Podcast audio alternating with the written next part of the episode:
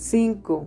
Ayunar reconoce nuestra completa dependencia con Dios.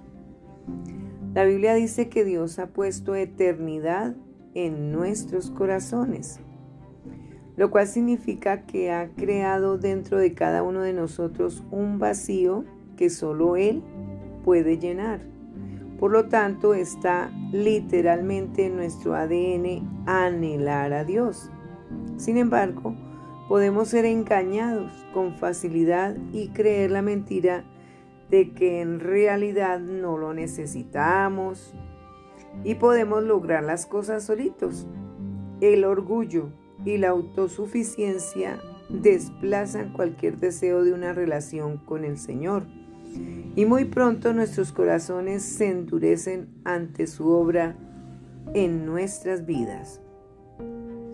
El ayuno produce un impacto necesario en nuestros sistemas y nos sacude hasta que asumimos de nuevo una manera correcta de pensar. Nos humillamos cuando nos damos cuenta de lo totalmente dependientes que somos del Señor y su misericordia. La debilidad física que experimentamos nos ayuda a recordar que el Señor es el único que nos sustenta y nos satisface de verdad. Vámonos al libro de Eclesiastés, capítulo 3. Todo tiene su tiempo, todo tiene su tiempo y todo lo que se quiere debajo del cielo tiene su hora. Tiempo de nacer y tiempo de morir, tiempo de plantar y tiempo de arrancar lo plantado, tiempo de matar y tiempo de curar tiempo de destruir y tiempo de edificar, tiempo de llorar y tiempo de reír, tiempo de endechar y tiempo de bailar, tiempo de esparcir piedras y tiempo de juntar piedras, tiempo de abrazar y tiempo de abstenerse de abrazar, tiempo de buscar y tiempo de perder, tiempo de guardar y tiempo de desechar tiempo de romper y tiempo de coser, tiempo de callar y tiempo de hablar, tiempo de amar y tiempo de aborrecer, tiempo de guerra y tiempo de paz. ¿Qué provecho tiene el que trabaja de aquello en que se afana? Yo he visto el trabajo que Dios ha dado a los hijos de los hombres para que se ocupen en él, dice el rey Salomón, el hijo del rey David.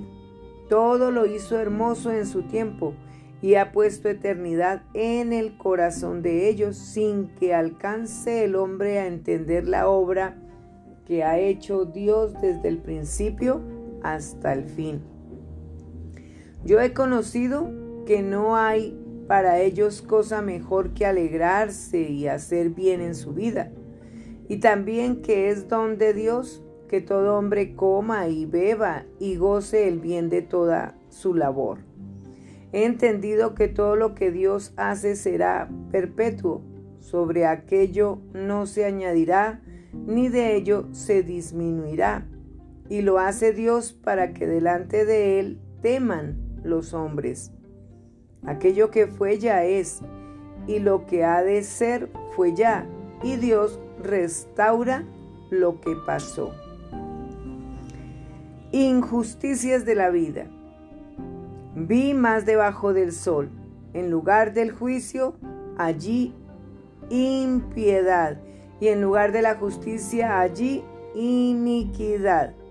Y dije yo en mi corazón, al justo y al impío juzgará Dios, porque allí hay un tiempo para todo lo que se quiere y para todo lo que se hace.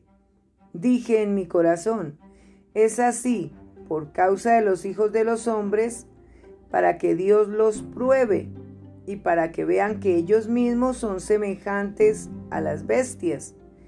Porque lo que sucede a los hijos de los hombres y lo que sucede a las bestias, un mismo suceso es. Como mueren los unos, así mueren los otros.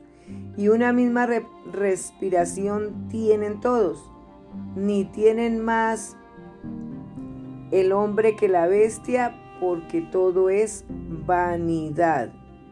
Todo va a un mismo lugar, todo es hecho del polvo y todo volverá al mismo polvo. ¿Quién sabe que el espíritu de los hijos de los hombres sube arriba y que el espíritu del animal desciende abajo a la tierra? Así pues, he visto que no hay cosa mejor para el hombre que alegrarse en su trabajo, porque esta es su parte, porque ¿quién lo llevará para que vea lo que ha de ser después de él? Bien, esta es la enseñanza que nos deja el rey Salomón para que meditemos de todas las cosas que acontecen aquí en la tierra.